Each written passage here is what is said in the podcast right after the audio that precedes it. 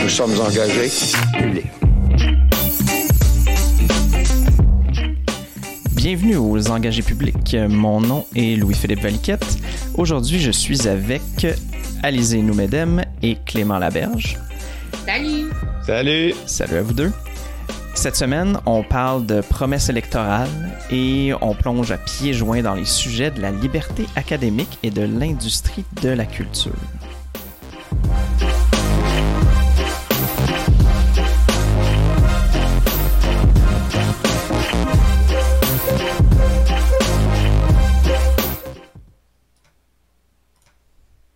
Ben, salut.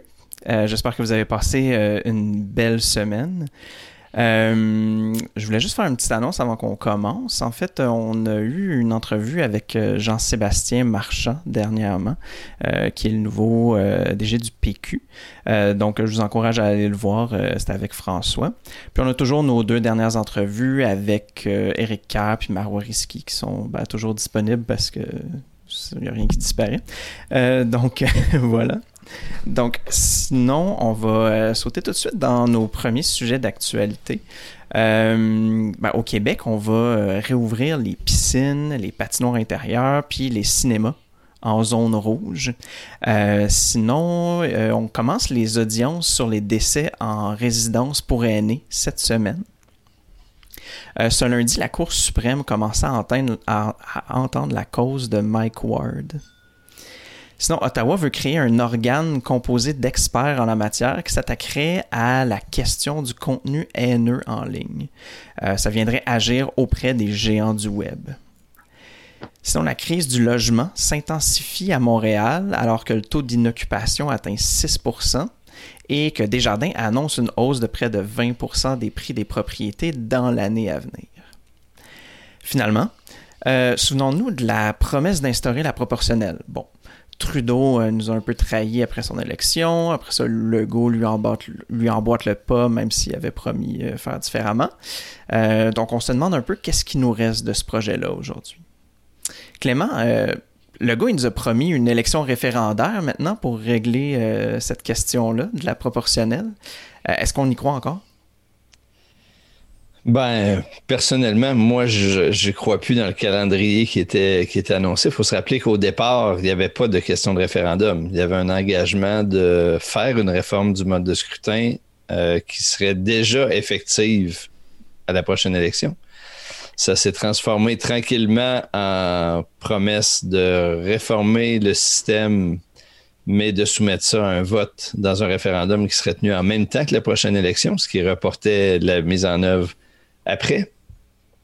Et là, moi, je pense que c'est assez évident de la manière dont les choses se présentent que, euh, à tort ou à raison, la, pandémie va avoir, euh, va avoir raison de ces engagements-là et que euh, on va expliquer aux gens qu'on a plus prioritaire à faire et qu'il faudra attendre encore et reprendre le, le cycle.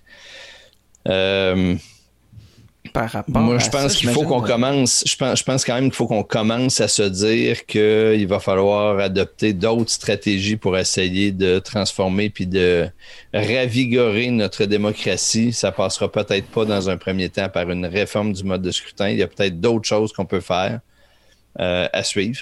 Mhm.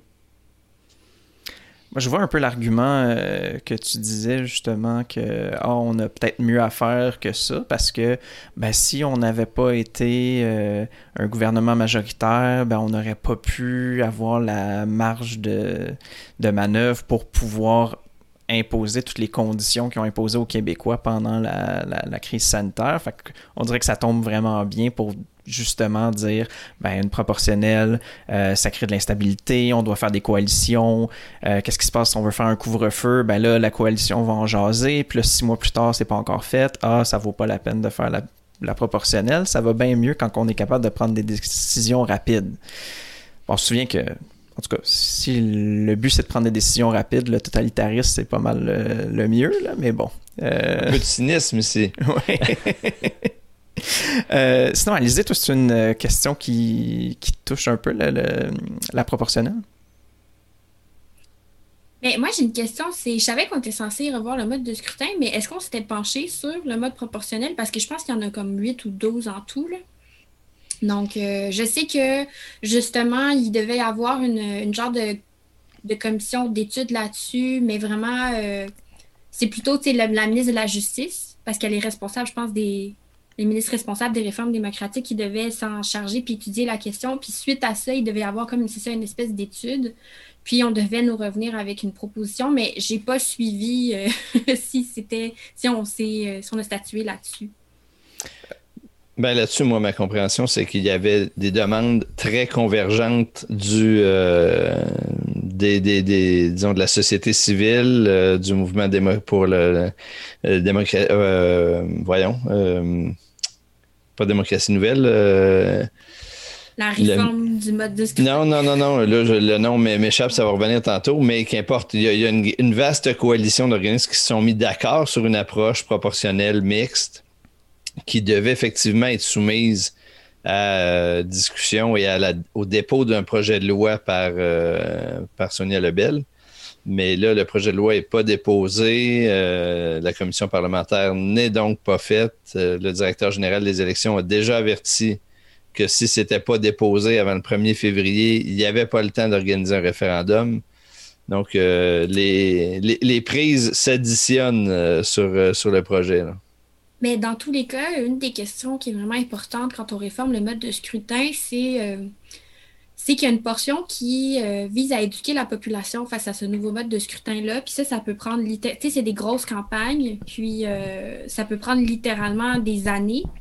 Déjà, tu sais, il y a des gens qui comprennent pas vraiment leurs droits puis leurs devoirs en tant que citoyens dans la société. Fait que là, si on veut rajouter un mode de scrutin qui est encore plus compliqué que que celui qu'il y a maintenant, c'est on peut s'imaginer qu'il y a des enjeux. Puis il y a toute une question très philosophique à savoir, tu sais, est-ce que les gens ont besoin, à quel point les gens ont besoin de comprendre le système politique pour être des citoyens légitimes, entre guillemets, tu sais? Puis euh, c'est ça. Je, je, je, tu m'as demandé qu'est-ce que j'en pensais tantôt, mais c'est tellement compliqué que je suis comme contente d'être en dehors de ces questions-là parce que c'est une très grosse responsabilité, mine de rien.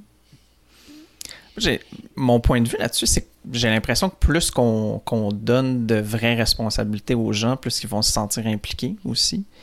Puis j'ai l'impression qu'un système proportionnel, ben, ça fait que tu as un peu plus d'impact sur euh, qui est-ce qui va être élu. en ce moment, moi, si je vais voter euh, dans, mon, dans ma circonscription, si je vote pas libéral, ben, la personne pour qui j'ai voté sera pas élue et j'aurai aucun impact sur le sur le système excepté que, bon, peut-être qu'un parti va, recevoir deux piastres à la fin de l'année parce qu'il y a eu un vote de plus euh, s'il a atteint un certain seuil, puis tout.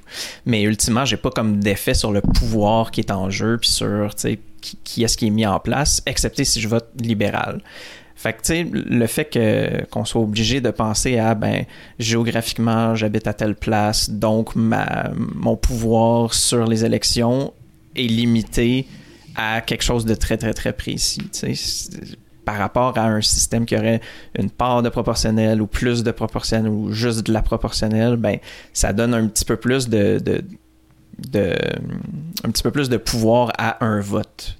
Mais moi là-dessus, je, je, suis assez d'accord avec toi. Moi personnellement, j'aurais une préférence pour un autre système que la proportionnelle. Je, je pense que euh, un, vote, un vote préférentiel serait préférable, mais, euh, mais au-delà de, de, ça, je pense que l'histoire démontre là, que c'est très compliqué d'arriver à une réforme du mode de scrutin, que le contexte s'y prête pas. Puis moi, je pense que là, faut arriver au constat qu'il va falloir explorer d'autres pistes pour euh, redonner un peu d'énergie à notre vie démocratique. Est-ce qu'on peut exiger plus de nos élus? Est-ce qu'on peut s'attendre à ce qu'ils fassent des présentations? Est-ce qu'il y, est y, ait des assemblées publiques à tous les mois pour qu'ils soient forcés de rencontrer les citoyens, de faire rapport de ce qu'ils ont fait, de ce qu'ils n'ont pas fait? Euh, il y a toutes sortes de formules d'assemblées citoyennes aujourd'hui qu'on peut prendre pour qu'il y ait des points de vue euh, qui soient présentés, variés et tout. Il me semble que là, il faut qu'on sorte de l'attentisme puis de se dire que c'est le gouvernement qui va euh, raviver la démocratie. Je pense qu'il va falloir que les citoyens s'y mettent. Peut-être que ça passe par les villes, peut-être que ça passe par des exigences auprès de nos députés au moment de les élire. Mais euh, Là, je pense que la, réalité, c'est qu'on euh, est encore dix ans avec ce système-là. Puis moi, j'ai pas envie d'attendre que ces dix années-là soient passées pour qu'on aborde les choses un peu autrement. Clément, je pense que tu as raison aussi que, ben, en fait, plus qu'on en discute, plus ça me fait réfléchir au fait que, tu sais, au final, la, la, proportionnelle ou une part de proportionnelle, c'est pas nécessairement la, pas nécessairement la solution à tout. Là. Ça va pas. D'où euh, ma question au début, tu sais, qu'est-ce qui s'était passé pour qu'on choisisse ce, ce mode-là en question? Euh, la, proportion, la proportionnelle mix plutôt qu'autre chose?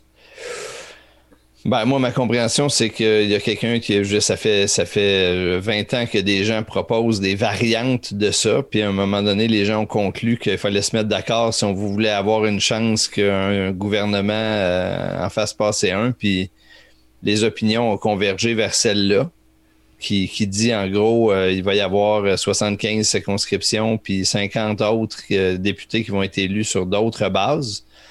Mais pourquoi celle-là plutôt qu'une euh, proportionnelle dans d'autres proportions ou euh, ça, euh, je peux pas faire l'historique de comment on est, arrivé à cette partie-là du compromis. Ben, c'est une histoire de.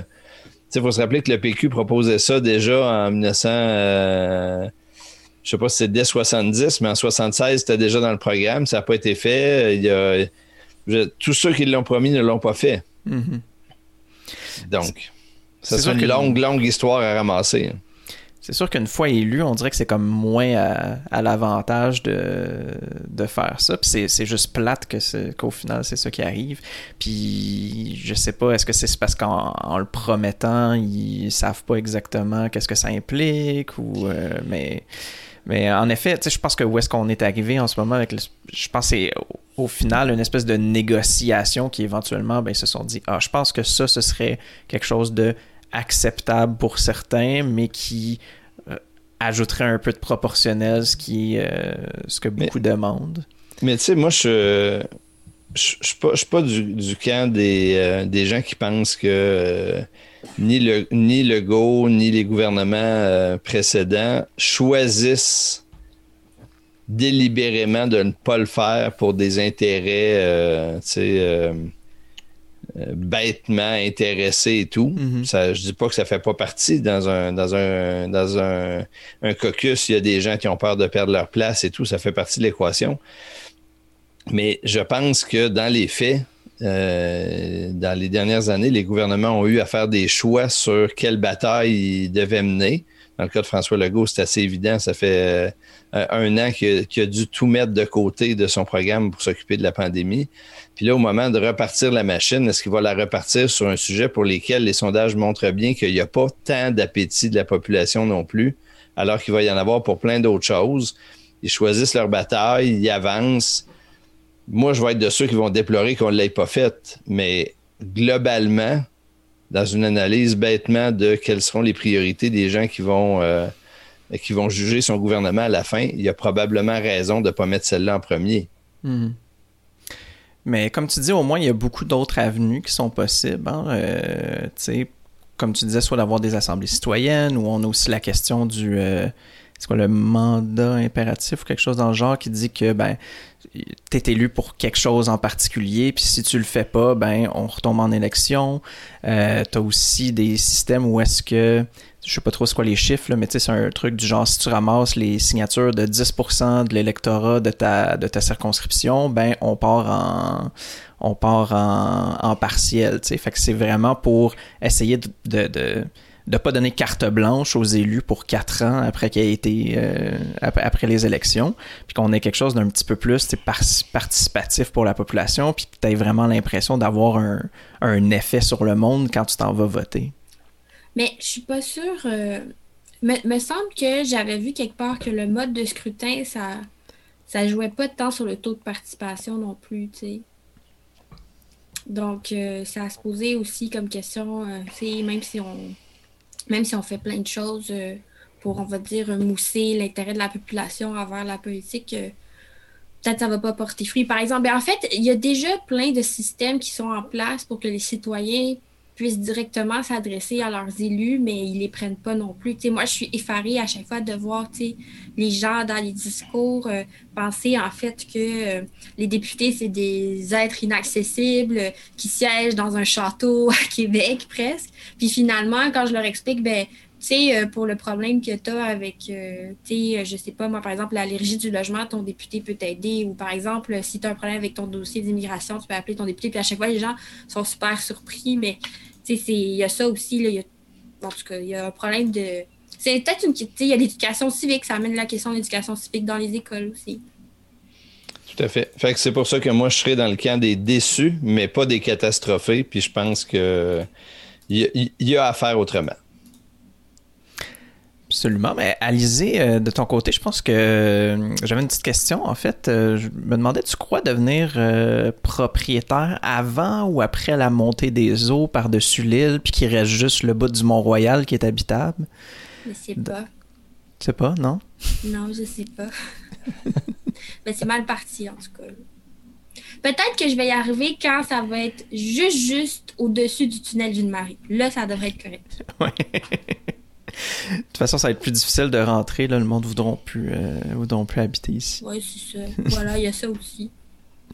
Mais euh, sinon, c'est quoi tes, tes, réactions sur euh, ces, nouvelles annonces-là, le 20 de l'augmentation des prix des propriétés, puis un gros taux d'inoccupation à Montréal?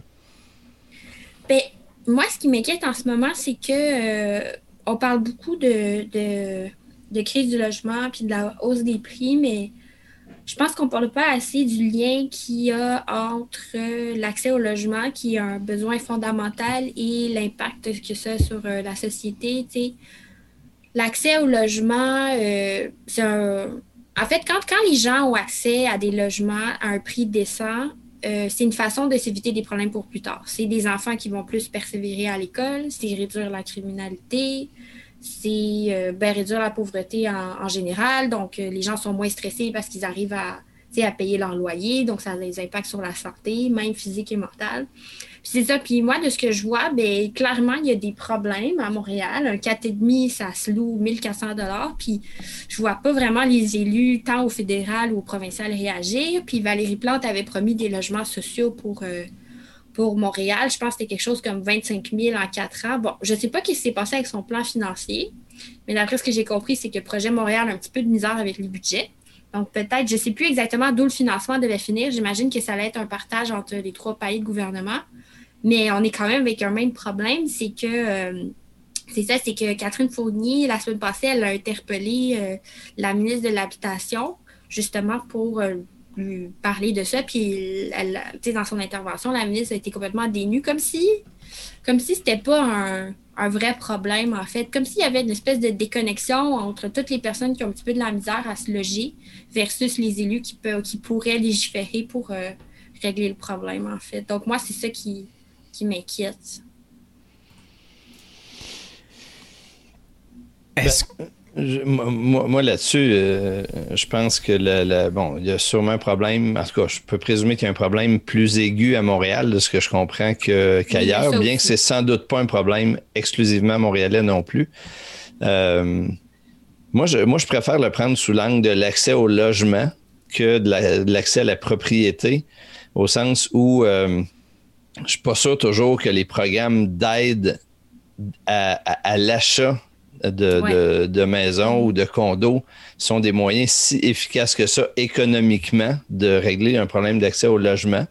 Donc, euh, la, le vrai indicateur pour moi, c'est est-ce que les gens ont le moyen de se loger, pour reprendre euh, euh, tes mots, quel, que ce soit dans un logement comme locataire ou que ce soit dans une maison, dans un milieu qui correspond à leurs souhaits et à leurs besoins. Donc là, là ça, ça élargit la question. Il faut pour, répondre adéquatement à ça, il faut des maisons, il faut ben, des, propriétés, mhm. il faut des logements de tous les prix, puis il faut des logements et des maisons de qualité dans, de qualité, exact, de qualité, puis dans des milieux variés. Parce que quand tu as des jeunes enfants, tu veux pas nécessairement le même genre de quartier que quand tu n'en as pas, puis ainsi de suite. Puis tu veux pouvoir vivre à côté de des métros pareils, puis bon, etc. Fait que moi, je suis plus dans cultiver le nombre et la diversité des options d'habitation et des prix qui vont avec que de miser euh, essentiellement sur l'accès à la propriété, mais ça doit en faire partie. Je pense que Alizé était quand même sur une piste quand tu dis ben c'est euh, c'est partagé entre le, le, municipal, provincial puis fédéral. je pense que je me souviens, on avait j'avais entendu, je pense qu'on en avait parlé un peu aux engagés publics, dans le fond, qu'il y avait des montants qui avaient été promis par le fédéral, puis ils étaient euh, bloqués en attente de s'entendre sur les modalités des dépenses ou quelque chose comme ça. Fait que tu sais, je pense que aussi, il y a, à, avoir tous ces niveaux-là, ben, on finit par avoir un petit peu plus de friction aussi sur quand est-ce que les sommes vont arriver. Puis euh, la ville de Montréal n'est pas vraiment libre, disons, d'investir de, ces sommes-là un peu comme, comme ça y. Euh, fait que je, pense que ça fait même quelques... ça fait un certain temps qu'il y avait des sommes qui étaient bloquées depuis Ottawa. Euh, puis sinon, ben, du côté provincial, c'est pas nécessairement beaucoup mieux. Il avait réinvesti dans le logement social, mais euh, pas pour des nouvelles constructions. Fait que c'était pour juste finir des projets qui étaient déjà commencés ou des projets qui étaient prévus puis qui n'avaient pas été construits. Mais, euh, mais je pense qu'il faut sérieusement se poser des questions sur où est-ce qu'on s'en va, parce que là, il y, a, des dizaines de milliers de personnes, si je comprends bien, qui sont en attente d'un logement social. Euh... Oui, mais par rapport à ça, tu sais, juste faire un calcul, c'est il y a le ministre des Finances, euh, Éric Girard, qui a fait une, annonce euh, il y a quelques jours pour dire que peut-être que le salaire minimum allait passer à 13,50 mais quand tu regardes le prix moyen d'un 4,5 versus le salaire minimum, tu fais le calcul, tu te rends compte que c'est 50% du salaire. Ça veut dire qu'une personne, il lui reste à peu près entre 1000 et 1500 dollars pour payer tout le reste, sa nourriture, son téléphone, son accès à Internet. Ça n'a pas de bon sens. C'est ça il y a plein de, il y a plein de leverage au niveau, euh, au niveau provincial, puis c'est pas juste euh, en comparant le salaire minimum versus euh, les prix du logement. Puis je comprends qu'il y a une très grande disparité entre l'accès au logement dans les régions versus à Montréal. C'est sûr que ça n'a rien à voir. Souvent, c'est du simple au double. Mais même à ça, tu sais, par exemple, la régie du logement, c'est de compétences provinciales. Ben, l'habitation, en fait, en général, c'est de compétences provinciales. Tu sais, Catherine Fournier, elle parlait de juste reprendre les propositions qu'elle avait faites, là.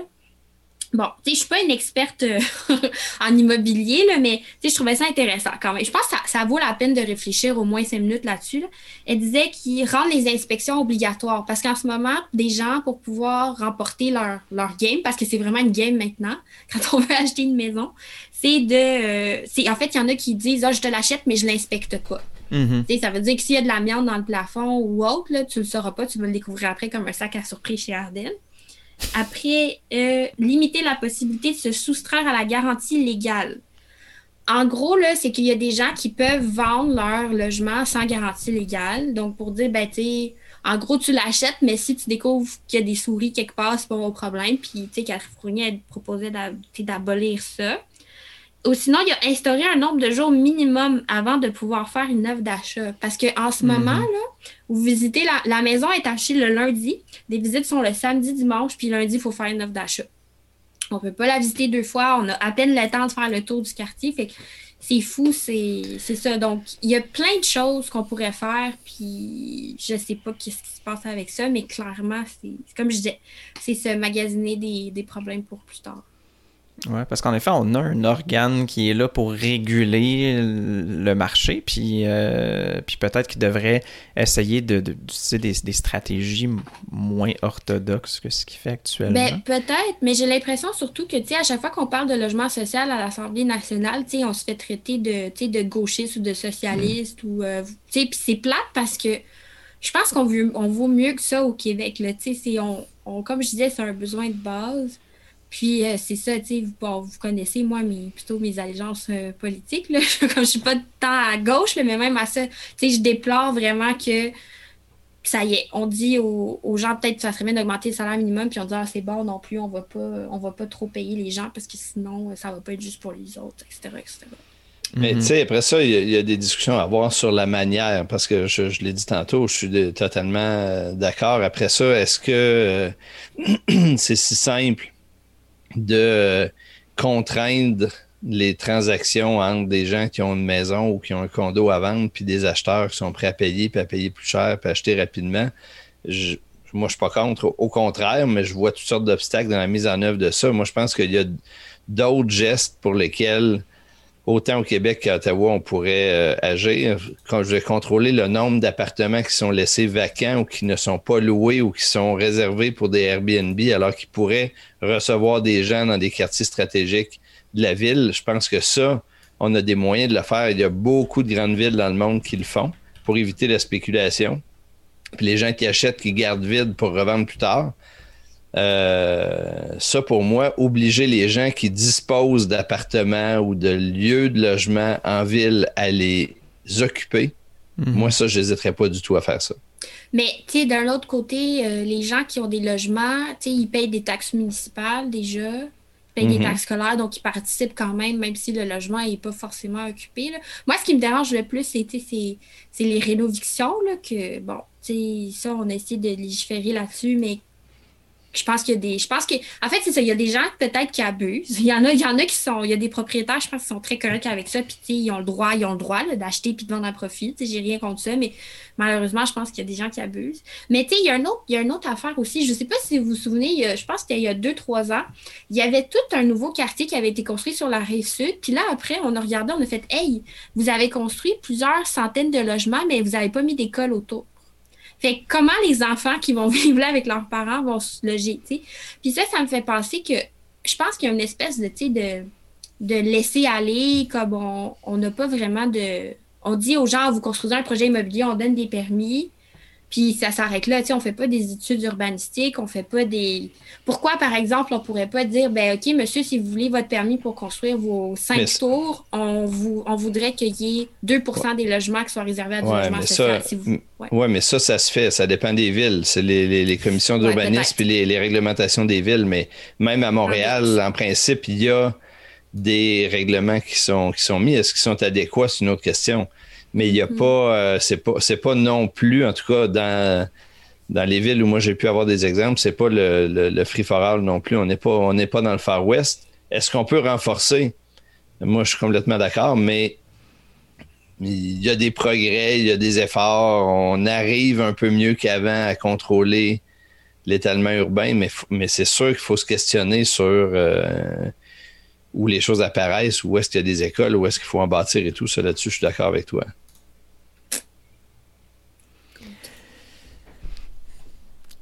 Pense qu'on est d'accord là-dessus. c'est bon. Euh, on va passer à notre prochain sujet. En fait, euh, on va parler un peu de liberté académique. Euh, puis je pense que dans le cadre de tout ça, on va aussi être appelé à se demander, tu sais, qu'est-ce que ça veut dire la liberté académique, puis jusqu'où est-ce que ça va?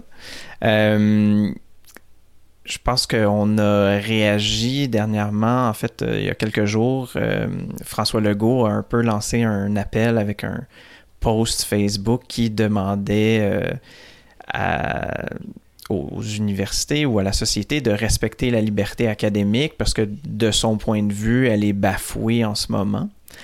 Je pense qu'on peut on, peut discuter de tout point de, toutes sortes d'angles d'attaque sur ce sujet-là en particulier. On a notamment des, des événements qui ont eu lieu dernièrement, comme des professeurs qui ont été suspendus ou qui ont été renvoyés d'un cours pour avoir euh, soit dit des mots qui ont, euh, qui ont offensé des étudiants.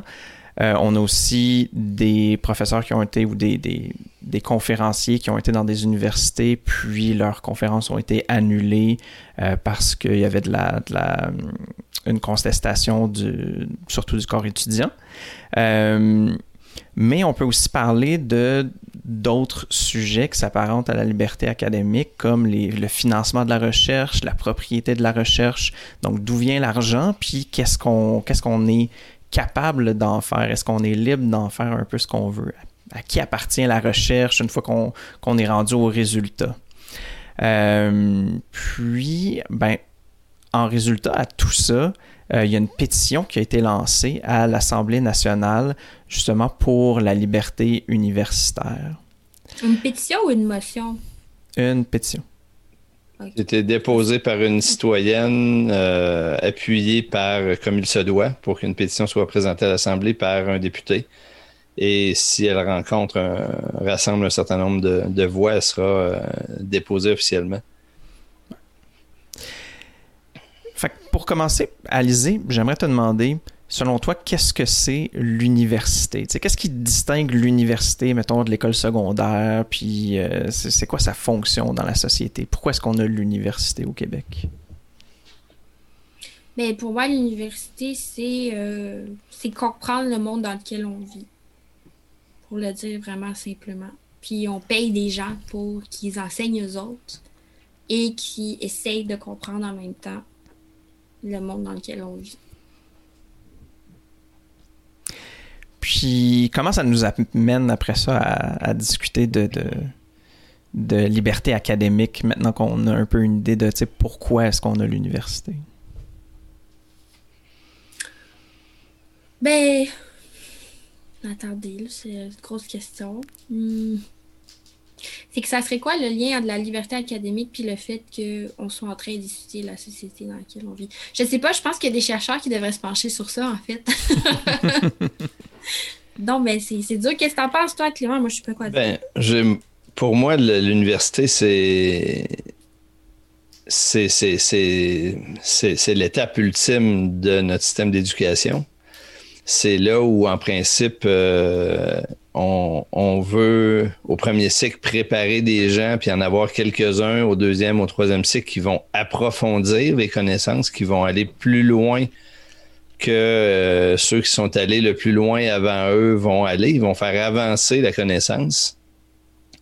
Euh, puis pour moi, ce qui est le particulier de l'université, c'est que c'est un endroit où, plus que dans les niveaux précédents, on apprend par le choc des idées. C'est, il faut, il faut que l'université soit une occasion qu'on soit confronté aux idées qui ont été là avant nous, euh, pour qu'on en saisisse les limites, pour qu'on voit les défis que ça a posés, euh, les erreurs qu'on a pu faire de bonne foi à d'autres étapes, pour qu'on réalise que nous aussi, on fera des erreurs de bonne foi qui seront jugées comme des erreurs plus tard. Puis pour moi, c'est pour ça que la liberté académique est essentielle, malgré les excès auxquels ça peut parfois donner lieu, c'est que c'est peut-être le seul endroit dans la société où on a impérativement besoin de permettre ce choc des idées-là, puis d'être dérangé dans nos apprentissages parce que c'est une étape nécessaire pour passer à autre chose puis défricher des terrains, des terrains nouveaux. Fait que moi, c'est ça qui me, qui, me choque profondément dans, les débats actuels. C'est pas. Euh, c'est pas le. Je, suis pas en train de dire que tout peut être. que tout est pertinent d'être dit. Je suis pas sûr que ça veut dire non plus que tous les profs sont bons, que tous les cours sont pertinents. C'est pas ce que je dis.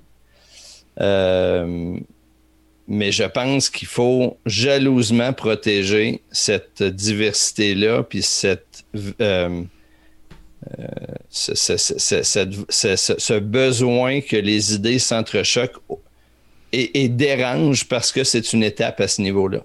Si on ne souhaite pas et si on n'est pas prêt à être dérangé d'une certaine façon, l'université est vraisemblablement pas un lieu, euh, euh, un bon lieu pour poursuivre son chemin là-dessus. Il y en a d'autres, c'est correct, mais l'université pour moi est un lieu où on va, entre autres, pour être dérangé. Je pense que de mon côté, euh, j'aimais un peu euh, chacune de vos descriptions. D'un côté, c'est un peu le choc des idées, puis euh, être capable de comprendre la société. Puis je pense que je pense que l'université, ça doit être un, espace de partage où est-ce qu'on est capable. je pense qu'on peut dire qu'il y a deux majoritairement deux tâches, disons, à l'université. Ben, il y a de l'enseignement où il y a des gens qui apprennent propos de toutes sortes de matières. Puis il y a de la recherche. Puis la recherche sert à non seulement comprendre le monde qui nous entoure, les gens qui nous entourent, les, les brins d'herbe, pourquoi est-ce que je sais pas pourquoi est-ce qu'ils poussent, autant que pourquoi est-ce que euh, on devrait avoir euh, une prématernelle 4 ans ou pas. Panoplie de sujets pour comprendre le monde mais aussi pour pouvoir partager ces idées-là, puis, euh, puis, puis, puis justement, à travers ce partage-là, arriver à quelque chose, à, à la prochaine étape de la connaissance de l'humanité. Puis je pense que pour ça, c'est essentiel justement qu'il y, ait, ait la place à la variété des opinions.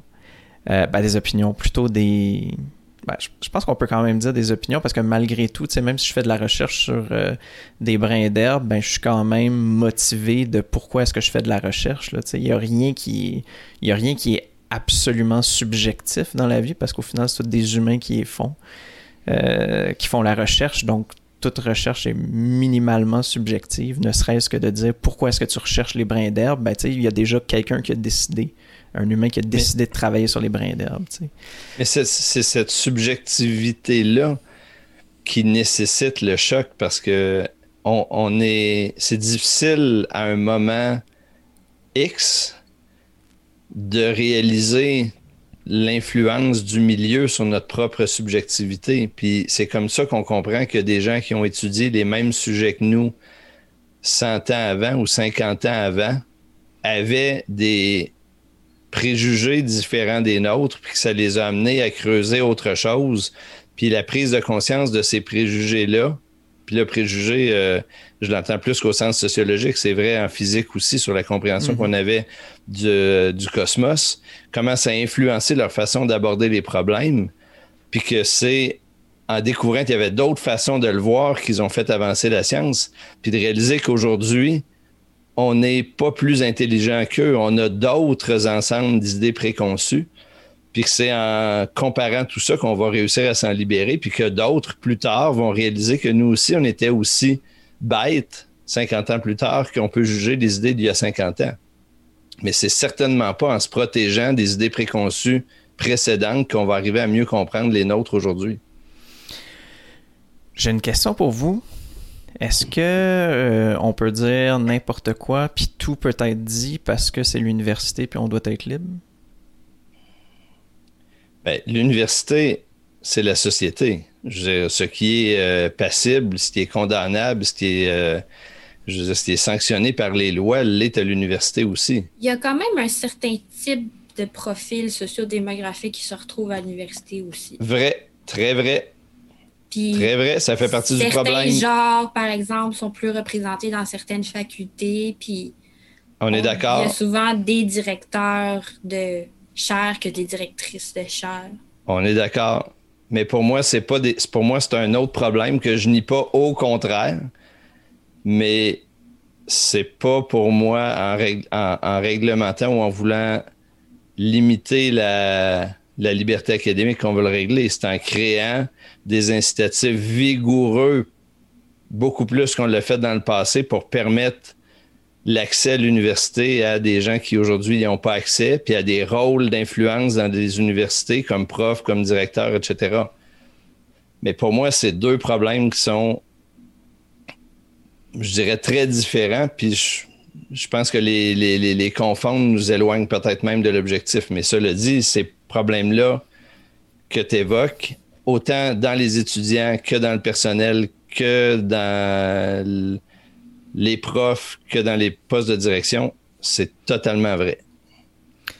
Je pense que la conjonction entre les deux, le côté liberté académique, puis le côté euh, représentativité à l'université, euh, je pense qu'il euh, je pense qu'ils devraient relativement bien fonctionner ensemble parce que je pense que la liberté académique peut aussi protéger contre l'espèce de tyrannie du, du, courant dominant puis de la puis de la puis de la majorité. Tu sais, euh, tantôt, Clément, tu parlais de, les lois du cosmos. Ben, dans le temps de Einstein, si je me trompe pas, ben, la mécanique quantique, c'était ridiculisé, ou en tout cas au début de ces années, mm-hmm. euh, la mécanique quantique, c'était ridiculisé Puis, ben, les quelques personnes qui faisaient de la recherche là-dessus, ils ont quand même eu le droit de rechercher sur quelque chose qui faisait vraiment pas l'affaire de la plupart de la communauté scientifique. Puis, ils ont pu faire leurs conférences sur ce sujet-là, puis etc. Puis, éventuellement, ben, on a juste réalisé que peut-être que c'était plutôt ça le modèle dans certains cas qui s'appliquait. Euh, Donc là, tu veux dire qu'on devrait laisser plus de place au courant minoritaire dans les universités? Je pense qu'on devrait en laisser. Faut, je pense on, devrait, on devrait s'assurer qu'ils puissent être et avoir leur place, assurément. Puis les courants minoritaires, tu sais, je veux dire, je comprends qu'il y en a peut-être que ça va être du, euh, je sais pas moi, de, Mais juste vous faire remarquer depuis tantôt, c'est drôle parce que on parle de liberté de académique de manière générale, mais quand on commence à rentrer dans des exceptions, déjà, on nuit à ce principe-là. La liberté académique, il y a autant de définitions probablement de ce qui existe de personnes. Puis chacun a probablement sa perception de qu'est-ce qui est correct ou pas correct d'exprimer dans ce cadre-là. Ben, il, y a quand même, il y a quand même des balises. Après ça, on peut, remettre, on peut, on peut remettre en question les balises, mais les, les, les, les, universités, les associations de profs d'université ont défini clairement ce que c'était pour les universités canadiennes, québécoises. On peut remettre ça en question, mais on ne part pas sur le chacun pour soi par rapport à ça. Ouais. Je sais quand même. Puis c'est des sujets qui sont pas complètement nouveaux non plus. Euh, puis qui sont pas propres au Québec non plus. C'est des questions qui se sont posées partout dans le monde de savoir qui décide ce qu'un prof peut rechercher, sur quoi peuvent porter ses cours, de quelle façon il peut l'aborder. Est-ce qu'on a vraiment un problème de liberté académique au Québec et au Canada? Parce que, tu sais, moi, je regarde, là, mettons, tu sais, des gens vivent dans une démocratie où tu as une séparation des pouvoirs qui est claire. Tu sais, si je passe à l'université, je sais pas, moi, euh, par exemple, en Tunisie ou en Chine, là, je pense qu'il pourrait avoir des enjeux, tu sais, mais moi, ça m'étonne que ce débat-là soit autant virulent dans, tu sais, un, une province qui accueille des milliers d'étudiants internationaux justement parce qu'ils sont reconnus pour la qualité de leur enseignement, qui doivent aussi passer par cette liberté académique-là. Donc moi, en fait, ce qui me fascine dans tout ce débat-là, c'est pas tant qu'on essaye de, de définir c'est quoi cette liberté-là puis de la renforcer, c'est juste que, tu sais, j'ai pas l'impression qu'on en parlerait autant si c'était pas directement lié à, euh, à des souffrances qui sont basées sur des expériences euh, raciales, par exemple. J'ai pas l'impression, tu sais, par exemple, ça fait des années qu'on sait que les lobbies peuvent avoir des influences sur les, recherches. Puis à ce moment-là, tu sais, même quand il y a un scandale qui sort une fois de temps temps, il n'y a, pas des, a pas le premier ministre qui grimpe au rideau pour dire Oh mon Dieu, il faut protéger notre liberté académique. Moi, c'est ça qui me dérange dans tout ce débat. Non, non, mais il y, en a eu de ça. Dans les dernières années, des, des, entreprises qui ont poursuivi des chercheurs pour les empêcher de sortir des recherches. Ça a été le cas. Il y a eu des montées aux barricades. Les profs d'université, les universités ont défendu ou pas. Là, ces temps-ci, on est sur d'autres sujets. On est sur des, des mots qui sont bannis sur des euh, des corpus littéraires qui devraient plus être enseignés et tout, c'est une autre déclinaison du même sujet. Puis moi, je suis pas en train de dire que tous les livres sont pertinents à mettre, mais je pense à, mettre dans un programme, mais je pense que si on va à l'université, c'est pour suivre un programme dans lequel il y a des profs, puis si on s'inscrit à des cours, c'est parce qu'on on choisit de suivre l'enseignement de ce prof-là pendant un certain nombre de Mais temps? Attends, toi, tu as l'impression que si, par exemple, tu sais, comme hier, il y avait eu un chercheur qui se serait fait influencer ou poursuivre par une compagnie parce qu'il aurait fait de recherche sur euh, la nuisibilité des antibiotiques, est-ce que tu penses vraiment que François Legault il aurait fait un post long comme ça sur sa page pour le dénoncer, honnêtement? Ben, il y en a eu par le passé. Ce que je là, je reconnais totalement que le sujet actuellement, c'est pas ça. Ça, je suis d'accord avec toi. Le sujet actuellement, c'est sur les sensibilités du moment qui sont liées aux questions identitaires. Je nie pas ça non plus. Puis je, euh, mais pour moi, c'est toujours sur les questions sensibles du moment que la liberté académique est contestée, c'est sûr. Par définition, les protestations se font sur ce qui est sensible à un moment donné. Là, aujourd'hui, c'est ça. Mais c'est pour ça qu'il faut défendre, si on y croit, que l'université est un lieu qui doit être au-dessus des sensibilités épisodiques de la société. Est-ce qu'on doit exiger des universités des plus hauts standards pour accueillir des gens, des meilleurs standards sur la présence de certaines réalités dans des programmes de cours? Est-ce qu'on doit dénoncer le fait qu'il n'y a pas de cours sur des sujets, puis faire appel aux universités pour trouver des profs pour l'enseigner? Oui. Est-ce qu'on doit dire à ces profs-là comment le faire et leur interdire l'utilisation de tel ou tel contenu? Moi, c'est là que je ne suis pas. Mais sur le fait que l'université devrait mieux représenter la société, puis qu'elle devrait plus activement jouer un rôle, sans aucun doute. C'est sur le moyen d'y arriver que là, je diverge avec ceux qui pensent qu'il faut intervenir davantage dans les choix que les profs font. Pour moi, à l'université, c'est pas l'endroit où on peut le faire. Mais je suis d'accord avec toi là-dessus, mais moi, je trouve ça fascinant à chaque fois au Québec que on est tout le temps en train d'essayer de se, de se dire Ah oui, nous, on fait partie de la gang, nous, on définit notre Québec. Quand il y a une polémique reliée à l'identité, moi, je ça super malsain. Puis ça, c'en est une autre selon moi. Puis clairement, Il y a des sujets qui pognent plus sur des pages Facebook que d'autres. Puis je trouve ça plate parce que j'ai l'impression que c'est souvent sur le dos des groupes minoritaires. Puis en gros, on aime ça taper dessus. Puis à un moment donné, moi, je trouve ça un petit peu fatigant.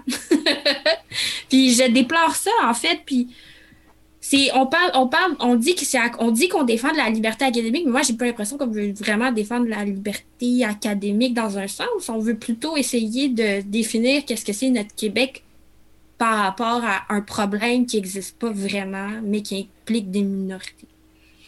En tout cas, moi, c'est ma thèse, c'est ça. Ah, moi, moi là-dessus, je, je, nie pas les problèmes que tu évoques. Puis, euh, manifeste, oui, je, je, je, je reconnais avec toi que le sujet de l'identité est un sujet délicat et souvent mal abordé au Québec. Je, pas, je, omniprésent. Omniprésent. Cela dit, on aime pas, ça parler de non, mais cela dit, c'est pas spécifique au Québec. C'est un enjeu qui est présent dans un très grand nombre de sociétés actuellement pour toutes sortes de raisons qui sont communes, liées à la globalisation, liées au développement des réseaux sociaux, des bulles, des, de, de, toutes sortes de choses. Ça, cela dit, quelle que soit la raison, ça en fait partie. Juste ça, j'ai pas de problème là-dessus. Euh, qu'il y ait des gens qui veulent se servir de ça pour faire avancer des causes, c'est sûr que ça fait partie de l'équation. Pas de question là. La question pour moi, c'est est-ce qu'on focalise sur les bons sujets pour faire avancer, sur les bons leviers pour faire avancer ça? moi, je, pense que l'université n'est pas l'endroit. En tout cas, la manière dont on le fait aujourd'hui, c'est pas l'endroit. Cela dit, sur plein d'autres sujets, je suis d'accord avec toi, puis je souhaiterais qu'on aille beaucoup plus loin. Mais je pense qu'on se trompe de cible dans ce cas-là.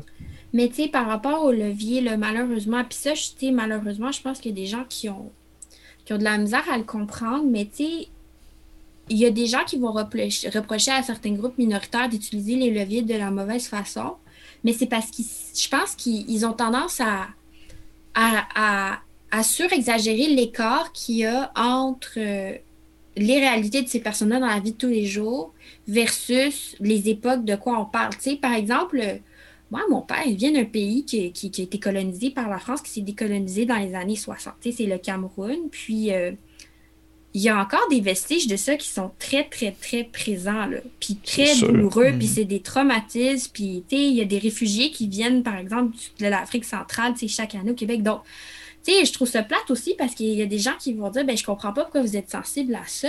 Je veux dire, moi, mon père, il est allé à l'école avec euh, des jésuites, là, au Cameroun, des missionnaires, tu sais, puis il y avait des Québécois d'ailleurs là-dedans. Puis, euh, tu sais, on on pouvait utiliser ce mot-là, tu sais, par exemple, le mot en haine.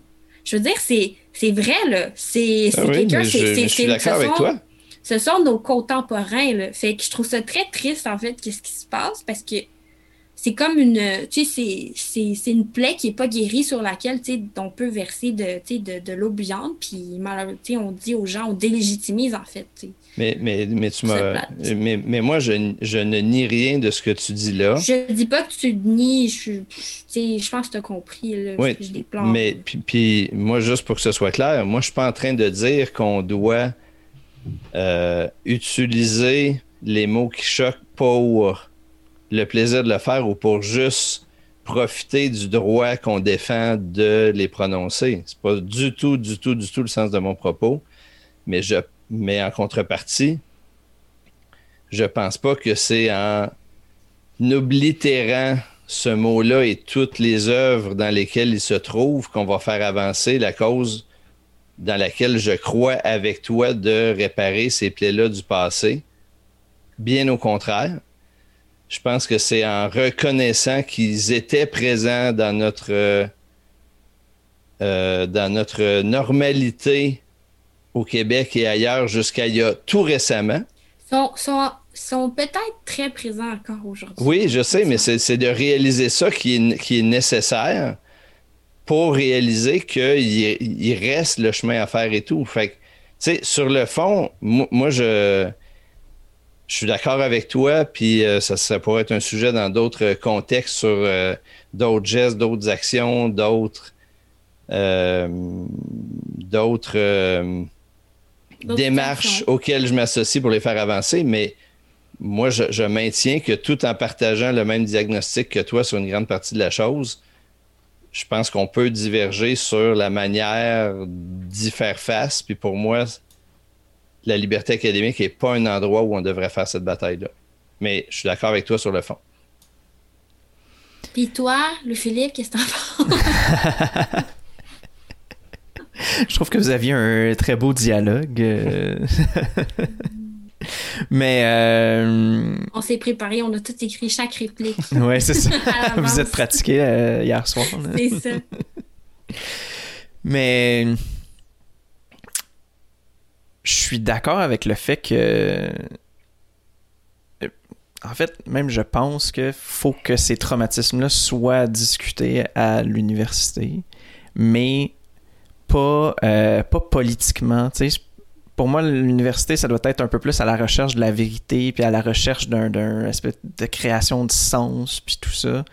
Puis je pense que dans cette recherche-là, ben on euh, on peut se questionner sur plusieurs questions, plusieurs questions qui, qui, qui animent notre société, puis notamment euh, la question de la, de la, je sais pas moi, les, les, comment est-ce que les minorités sont traitées au Québec, comment est-ce que les euh, comment est-ce que les ben même jusqu'à un certain point comment est-ce que le discours à l'université peut avoir un impact négatif sur les personnes qui l'entendent? juste hmm. ça, c'est un sujet hmm. qui peut être étudié, puis je pense que grâce au fait qu'il y a une certaine liberté, ben, on est capable d'espérer que quelqu'un va rechercher ce sujet-là en particulier. Puis... Puis... Bah, c'est ça. Pour moi, pour, moi là, pour, pour résumer un peu, c'est pour moi, l'université, c'est un lieu de dialogue, puis c'est peut-être le lieu de dialogue qui, le plus exigeant que la société doit maintenir. Plus exigeant au sens où il faut que ça vienne. C'est l'endroit où on est obligé d'accepter que ça vienne nous chercher. C'est ailleurs dans la société, je peux quitter la table quand je parle avec quelqu'un, je peux raccrocher au téléphone et tout. Là, il y a un endroit où, pour cheminer, tu es obligé de, de, d'être dans ce dialogue-là. Quoi qu'il en soit. T'es sûr? Mais Parce ben, que moi, je, me pense que ça fait cours à l'université, mais malheureusement, moi, dans la plupart de mes cours à l'université, il n'y avait pas vraiment de place au débat. Tu étais dans un cours ah. magistral, puis ça, c'est un petit peu, je pense que c'est un petit peu utopique c'est possible, c'est possible. Surtout mais là, dans un monde où l'université a une fonction un petit peu plus utilitariste. Où est-ce que tu vas là pour te former? Ça, c'est un problème, c'est sûr. Mais, mais, mais euh, donc, juste pour finir là-dessus, pour moi, tout ce la, la liberté académique est là pour garantir la possibilité, je te concède, c'est pas toujours le cas, la possibilité de ce dialogue exigeant-là, Ça veut pas dire que les profs y arrivent toujours, ça veut pas dire qu'ils sont bons là-dedans, ça veut pas dire qu'ils sont tous là. Je dis qu'il faut protéger cet espace-là pour ça. Euh, puis, je soumettrais aussi un, élément que je trouve qui n'est pas souligné souvent, c'est que moi, dans les débats des derniers temps, quand on discute, par exemple, des d'œuvres québécoises que certains voudraient qu'on retire de, certains programmes, euh, jusqu'à un certain point, je trouve ça dommage au sens où moi, ces débats-là, dans les derniers mois, m'ont fait réaliser des choses sur le Québec, puis sur ce qu'on a accepté euh, tout bêtement sans se questionner, puis qui aujourd'hui, tu dis, mais un peu là. Vous me dites qu'il y a 20 ans, 30 ans, 40 ans, on n'était que là, puis je ne le réalisais pas, puis il a fallu ce débat-là pour y arriver j'ai pas envie qu'on ferme ce débat-là. À ce compte-là, je, préfère qu'on laisse ce débat-là puis qu'on le traite, mais pas en l'interdisant ou en refermant le débat. Au contraire, exposons-le, allons au bout de ce que ça veut dire. Le choix qu'on faisait de titres, de livres, de sujets, de manière d'aborder les débats. Allons au fond de ce, de ce, de ce malaise-là plutôt que de vouloir mettre le couvercle dessus puis dire faisons comme si ça n'a pas existé. Fait moi, je, n'appelle pas du tout à ce qu'on rende l'université plus confortable, ni pour la majorité ou les privilégiés ou ceux qui ont bénéficié plus que les autres de l'université. À la limite, peut-être au contraire. Euh, le débat n'est pas fini, certainement, puis il finira pas ce soir, mais je pense qu'il faut qu'on travaille plus à s'entendre sur le constat qu'on fait de la situation, sur lequel je pense que beaucoup de monde sont d'accord. Je pense qu'on a une très large majorité de la population qui est prête à, s'entendre sur une partie du diagnostic de, dans quel défi, devant quel défi on est. Mais il faut qu'on accepte de débattre des, moyens pour arriver à avancer et sortir de là. Puis je pense pas que c'est en interdisant qu'on va y arriver. On peut toujours faire une diffusion en direct puis régler la question ce soir. Euh, on invite toutes les, toutes les toute notre auditoire et le Québec entier à nous écouter. Euh, on n'aura pas fini avant minuit, tu peux être sûr. Mais c'est correct que le débat dure. Tu sais, ce débat-là, il va durer pendant encore des mois, des années. C'est correct. C'est pas simple. Non, mais il faut Juste pas perdre. faut juste pas perdre le. Perdre de vue l'objectif qu'on poursuit. Puis des fois, je trouve que c'est ça qu'on sur lequel on prend pas le temps de se mettre d'accord. Mhm. Sinon, parlons d'un autre sujet. Euh, en fait, la pandémie, ça a changé bien des choses pour euh, le monde de la culture au Québec, ben, au Québec puis au monde. Hein.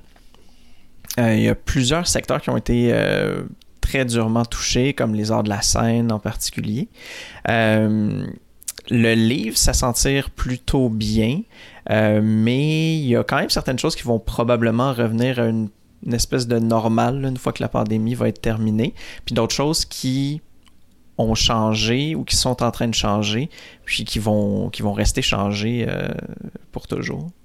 je me demandais qu'est-ce qui a changé pour vous? Est-ce que vous avez regardé plus de, des spectacles en ligne? Est-ce que euh, c'est des choses que vous auriez vues dans un autre contexte? Est-ce que vous êtes impliqué de façon différente par rapport à la culture que vous auriez fait sans la pandémie? Eh non. non? non. Toi, t'es resté dans tes habitudes? Ben oui, mais moi, c'est plate parce que, tu sais, j'ai jamais eu autant de temps dans ma vie pour aller au cinéma Beaubien, qui est à 5 minutes de chez moi, à pied. Mais il mhm. était fermé.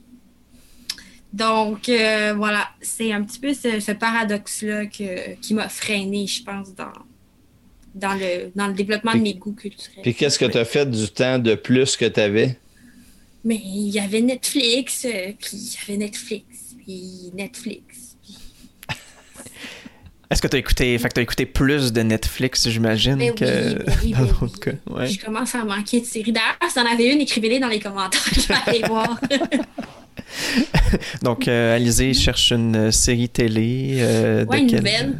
une nouvelle? Une nouvelle. Pas, pas, du vieux stock. je vais commencer à apprendre le portugais parce que je suis vraiment. J'en ai vraiment plus.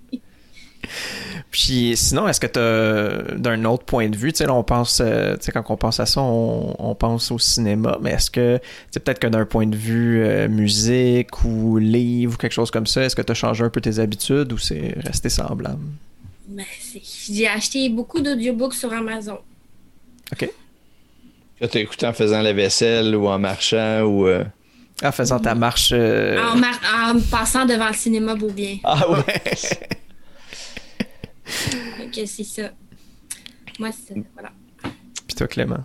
Ben écoute, euh, évidemment, on a fait plus de Netflix, euh, pas de doute, mais euh, on a quand même essayé ici un peu de, de théâtre en ligne, autant des super productions comme La face cachée de la Lune que des petites productions qui ont essayé des choses nouvelles un petit peu de concert. Bref, je, moi, il faut dire que je travaille dans ce secteur-là, j'étais curieux de voir qu'est-ce qui allait apparaître, qu'est-ce qui allait émerger, qu'est-ce que les gens allaient faire.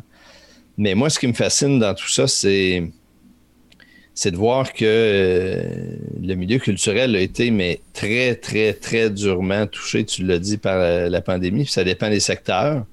Mais tu sais, les arts de la scène, euh, c'est arrêté. Puis c'est pas, pas que les comédiens, c'est les metteurs en scène, c'est le, le, personnel de scène, c'est les techniciens, c'est les salles, c'est énorme la, quantité de personnes qui sont euh, euh, non seulement sans occupation aujourd'hui, qui sont en dehors de leur passion, puis de ça pourquoi ils ont travaillé, puis ils ont étudié toute leur vie. Euh, il y a eu des aides au début, mais qui sont plus ou moins euh, satisfaisantes. Ces gens-là sont partis faire autre chose en attendant, travailler dans, dans des résidences, dans des CHSLD, sur la construction, où ils gagnent beaucoup plus cher qu'ils gagnaient. Mm-hmm. Est-ce qu'ils vont revenir? Est-ce qu'ils vont pas revenir après un an ou deux à faire autre chose? Euh, le milieu va avoir beaucoup changé. Qu'est-ce que ça va vouloir dire? Quand ça va être le temps de redémarrer les productions de films, de théâtre, les shows de musique, etc. Ça, ça va être vraiment, vraiment très intéressant à voir. Les gens vont avoir pris d'autres habitudes d'achat, vont peut-être être aller voir autre chose que le TNM, puis que du CEP, puis euh, ils vont sortir peut-être un peu plus des sentiers battus.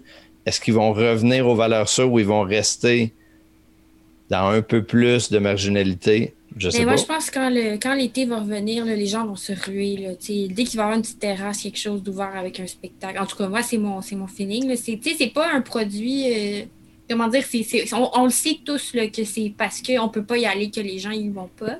Penses-tu que les. Par curiosité, parce que c'est un sujet de discussion dans une réunion que j'avais cet après-midi, penses-tu que les shows de musique euh, diffusés sur le web, donc qui peuvent être vus sur la télé aussi, mais que les shows virtuels, on va dire ça comme ça, vont ont du succès aujourd'hui puis vont perdurer.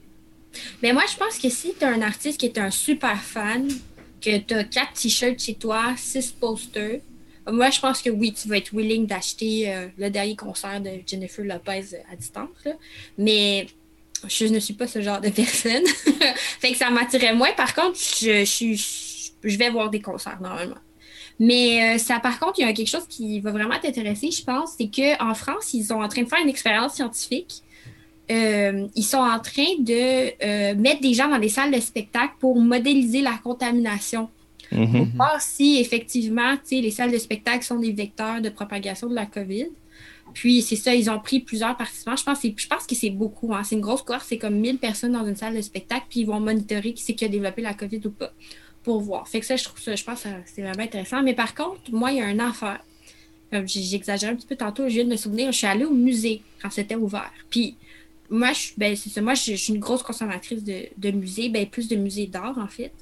Donc là, ça réouvre, je suis vraiment contente. Oui. Mais c'est ça, moi, les produits culturels que j'ai consommés, que j'ai pu consommer, puis qui me manquent, puis que j'ai hâte. C'est ça. En tout cas, moi, moi, ce que je nous invite à, suivre, là, c'est vraiment qu'est-ce qui va se passer après. Là, c'est arrêté, tant mieux, les musées réouvrent, super. Le, monde du livre en a profité. Les ventes de livres sont à la hausse par rapport à l'année passée. La part des livres québécois est encore plus grande qu'elle n'a jamais été. Mais le cinéma, les arts de la scène, la musique sont très durement éprouvés. Puis là, la question, je pense, qui est à suivre, entre autres d'un point de vue sociologique, d'un point de vue politique, c'est une fois que la pandémie est finie, qu'est-ce qui reste de tout ça? comment le milieu va avoir changé, comment les pratiques vont avoir changé? Est-ce que on va garder des shows virtuels pour rejoindre les régions où il n'y avait pas de tournée puis il n'y avait pas d'artistes qui y allaient? Est-ce qu'on va réussir à rejoindre des clientèles internationales par ces moyens-là qu'on ne rejoignait pas? Est-ce que les shows vont avoir changé de forme? Puis, il faut se rappeler que le monde de la culture au Québec est, euh, on va dire, largement subventionné. C'est normal. Dans une, euh, petite nation euh, isolée linguistiquement, c'est normal. C'est pas pas un cas particulier dans le monde, mais ces aides publiques-là, aujourd'hui, sont distribuées en fonction des règles du jeu qui étaient en vigueur avant la COVID. Les choses vont changer. Comment on va adapter ces aides publiques-là pour produire les spectacles que les gens vont demander? Moi, j'ai été fasciné de découvrir que les shows virtuels marchent beaucoup plus que je pensais. Il y en a beaucoup plus. Il y a beaucoup plus de ventes de billets. Il y a beaucoup plus de revenus. Mais il va en rester quoi après? Je sais pas.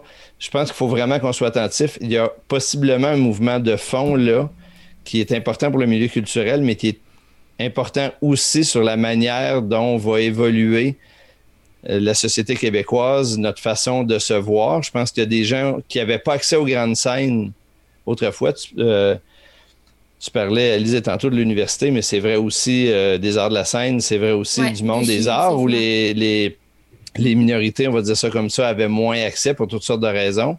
Là, actuellement, ils ont souvent mieux accès pendant la pandémie qu'ils y avaient accès avant. Comment ça va changer la suite des choses? Bref, pour moi, là-dessus, c'est vraiment quelque chose où socialement puis politiquement, on a vraiment un regard à porter beaucoup plus attentif que ce que les médias euh, y accordent actuellement. On devrait vraiment porter notre regard là. Mais moi, je pense qu'il y a vraiment, il va vraiment avoir plus de respect envers les artistes maintenant. Tu sais, quand ils vont euh, demander des subventions, des choses comme ça, j'espère que ça va se traduire par plus de subventions. Pas parce que, pas tant parce qu'on va se dire, oh mon Dieu, ça fait cinq ans, parce que ça peut durer longtemps. Ça fait cinq ans que vous pouvez euh, avoir votre capacité d'occupation 20% fait qu'on va vous donner plus. Non. Moi, je pense que c'est les gens qui vont être, qui vont dire, ben, tu en fait, je me suis rendu compte euh, que c'était vraiment important pour moi d'aller au théâtre donc, euh, tu sais, ça me dérange pas de payer mon billet plus cher ou ça, euh, ça, ça je veux voter pour un parti qui me donne l'impression qu'il va vraiment faire quelque chose de, de concret par rapport à ça. Puis, il y a quelque chose d'autre que tu as dit aussi tantôt, c'est que, tu sais, quand Amazon est arrivé ou quand la, tablette Kindle est arrivée, tu sais, les gens se disaient, oh mon Dieu, ben ça y est, c'est la fin du livre papier, on va tous avoir des iPads bientôt. Puis, mm-hmm. mais qu'est-ce qui s'est passé dans les, dans les dernières années, pas juste depuis la pandémie, c'est que le livre papier, c'est une expérience en soi. C'est que avoir un livre dans ses mains, c'est ça sera jamais pareil qu'aller voir un spectacle en vrai. Donc, moi, je suis pas inquiète, je suis pas inquiète. Je ne suis pas inquiète dans une certaine mesure, tu sais, pour les shows en live, en fait, que ça soit le cirque, que ça soit une, une scène de une scène, une pièce de théâtre, en tout cas, je pense que tu mais, mais, mais, tu vois, là, j'ai le goût de te, ah retourner, j'ai le goût de te retourner la, la, la balle du, du, filtre de où on vit, tu sais, parce que à Québec puis à Montréal, on peut dire ça qu'on euh, n'est pas inquiet pour les salles et tout. La réalité, c'est qu'en dehors de, des quatre, cinq plus grandes villes au Québec, les gens n'ont pas le même rapport à la culture. Il n'y a, y a pas de show, ils n'ont pas accès à des salles symphoniques, ils n'ont pas accès à des musées. Puis là, le numérique vient leur rendre disponible. Puis souvent, dans des réunions où je suis, on a des gens, puis là, je vais, je vais caricaturer, mais c'est pour les fins de la discussion, des gens qui vont dire Ouais, mais le show en ligne, c'est pas la qualité du son de ce qu'on a en salle. Oui, d'accord, si tu as accès aux salles. Si tu n'as pas accès mhm. aux salles, pour toi, le show qui est un peu imparfait sur l'acoustique, il est un grand plus pour toi. Puis à part Cartier, avoir accès à un show où tu peux parler avec la personne, avec l'artiste, tu le veux. Puis sur le livre, c'est la même chose. À Montréal, avoir accès au livre papier en français, en anglais, en espagnol, facile. Quand tu habites à euh, Port-Cartier, pour reprendre cet exemple-là, puis on n'est même pas obligé d'aller aussi loin. Si tu es chanceux, c'est une petite librairie francophone, tu n'en as pas en anglais. Le livre numérique, il a une bien plus grande portée que si tu habites sur le plateau. Mm-hmm. Fait que l'accès à la culture va changer, peut-être avec des inconvénients, souvent avec beaucoup d'avantages. Peut-être que ça aurait été un catalyseur dans le fond. Mais attends, parce que. Je suis un éternel optimiste. pour, avoir, pour pouvoir regarder des shows en ligne, il faut une bonne connexion Internet aussi. Ça, c'est un vrai problème social. ça, c'est un immense problème. Mais aussi, tu sais, il y a une autre chose, je pense qu'on oublie des fois aujourd'hui, c'est que regarder un spectacle ou même un film dans une salle de cinéma, qu'est-ce qui fait partie de l'expérience aussi, c'est les gens autour. Tu sais, tu rigoles pas pareil dans un show d'humour quand tu es assis dans la salle que quand tu l'écoutes sur, euh, sur Netflix ou autre. Tu les gens avec qui euh, tu peux échanger un regard parce que c'est votre tune préférée puis que vous la chantez tous les deux. Mais il n'y a rien comme le live. Il n'y a rien comme le live. La question, c'est si tu n'as pas le live, t'as quoi? Ben, puis peut-être aussi que le, la façon d'approcher le live est, va être différente. Dans ta dans ta communauté où tu n'as pas accès à, ce, euh, à une salle de spectacle, est-ce que tu vas euh, ouvrir le, je sais pas moi, la salle communautaire, le sol d'église, peu importe, puis faire une projection du show de peu importe qui, YouTube, pour reprendre. Euh, moi, je pense que c'est le premier show live que j'ai regardé sur Internet il y a je sais pas combien d'années. YouTube sur YouTube. puis, tu sais, je pense que je pense que peut-être que ça va donner des idées à des, des communautés pour s'organiser ensemble. Fait que là, après ça, l'expérience du live est un peu transportée dans cette salle communautaire-là ou dans ce salon, dans le grand salon de la personne qui a un gros salon chez eux. Puis. Ah, il y, a plein de défis à résoudre sur la mise en scène de ces trucs-là, sur place, à distance. Euh, mais pour moi, plus on va multiplier les formes, plus on va rejoindre de gens variés, de communautés variées, de, de, consommateurs variés. Puis, il faut, faire très attention au jugement qu'on porte vivant dans les centres urbains sur la suite des mm-hmm. choses. Euh, des fois, je lis des articles où euh, on, dit euh, qu'avec la pandémie, on vit dans un désert culturel et tout. attendez, ce qu'on vit aujourd'hui au centre-ville de Montréal, c'est ce que plusieurs personnes vivent à l'année dans leur milieu. Ça fait qu'il faut faire attention aussi à la manière dont on aborde ces questions-là euh, dans les lieux privilégiés que sont les villes.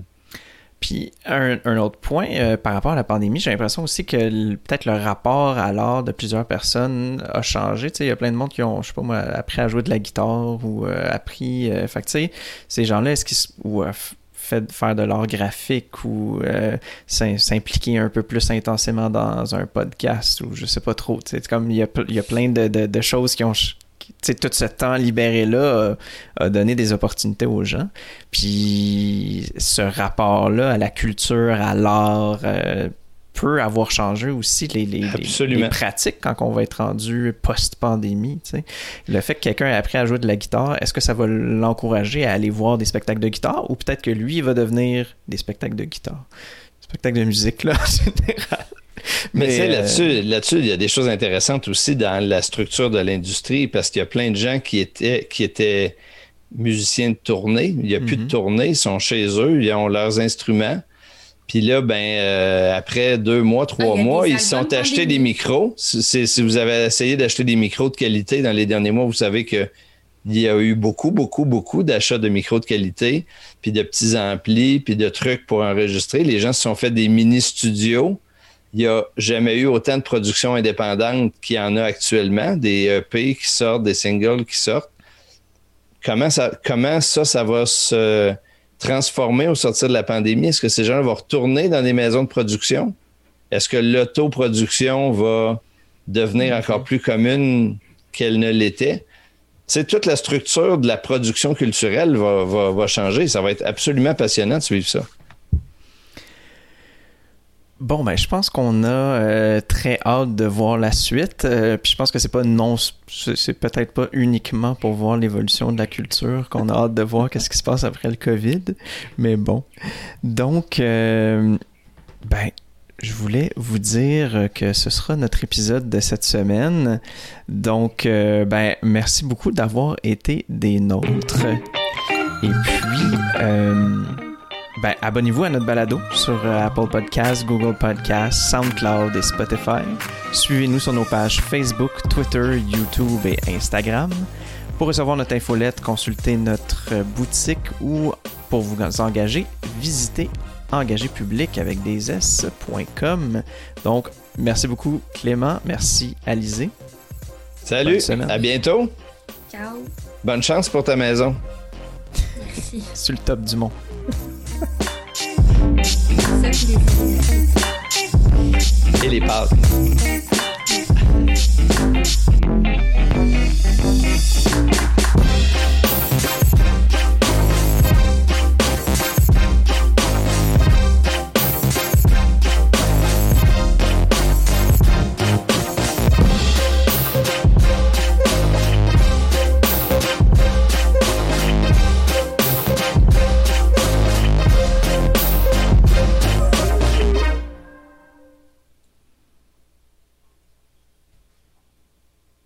Hey, c'est tellement awkward quand il n'y a pas de musique. Oui. C'est comme, c'est long.